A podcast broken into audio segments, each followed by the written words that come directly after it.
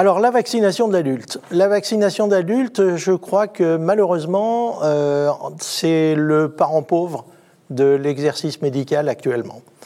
Euh, c'est le parent pauvre parce que tout le monde euh, a en tête, bien entendu, le fameux calendrier. D'ailleurs, on pourrait revenir sur cette appellation, mais tout le monde a en tête le fameux calendrier pédiatrique, mais absolument plus personne n'a idée que les adultes, ça se vaccine. Et ça se vaccine tout au long d'une vie.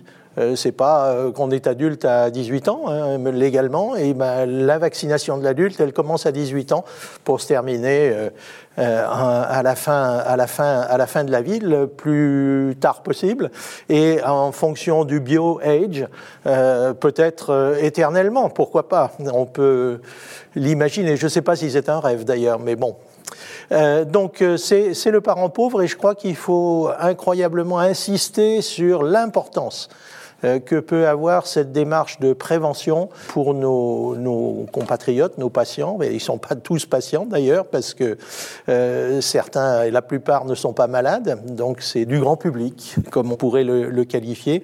Donc euh, la, la, vaccination, alors la Covid est probablement passée par là, espérons-le en tout cas, ça serait un des, un des effets positifs, c'est-à-dire de remettre au centre du raisonnement la prévention et de remettre au centre du raisonnement la vaccination comme étant un des outils essentiels de la prévention.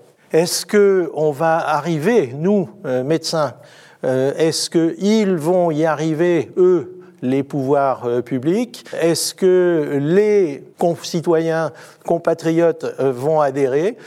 Tout ça, ce sont des, des, questions qui restent posées. Et est-ce que collectivement, tous, euh, nous allons arriver à profiter euh, de cet élan euh, vaccinal?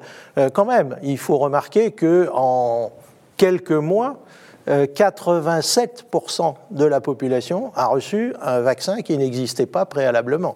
Donc ça veut dire qu'on peut le faire. Ça veut dire qu'on peut le faire et il faut le faire maintenant pour le pneumocoque, pour les personnes les plus, les plus à risque, pour le méningocoque, toujours pour les personnes les plus à risque, pour la coqueluche, pour l'ensemble des adultes, euh, pour euh, la, rougeole, avec euh, le, rappel qui est absolument nécessaire si on veut éviter les épidémies en, cours. donc tout ça, on pourrait le faire. simplement, il faut implémenter une politique euh, vaccinale euh, dont nous sommes tous acteurs, aussi bien les médecins que euh, les pouvoirs publics. Et on n'a pas forcément à attendre des pouvoirs publics tout, que ça descende du ciel. non, il faut que nous, collectivement, professionnels de santé, nous nous y mettions pour arriver à atteindre cet objectif.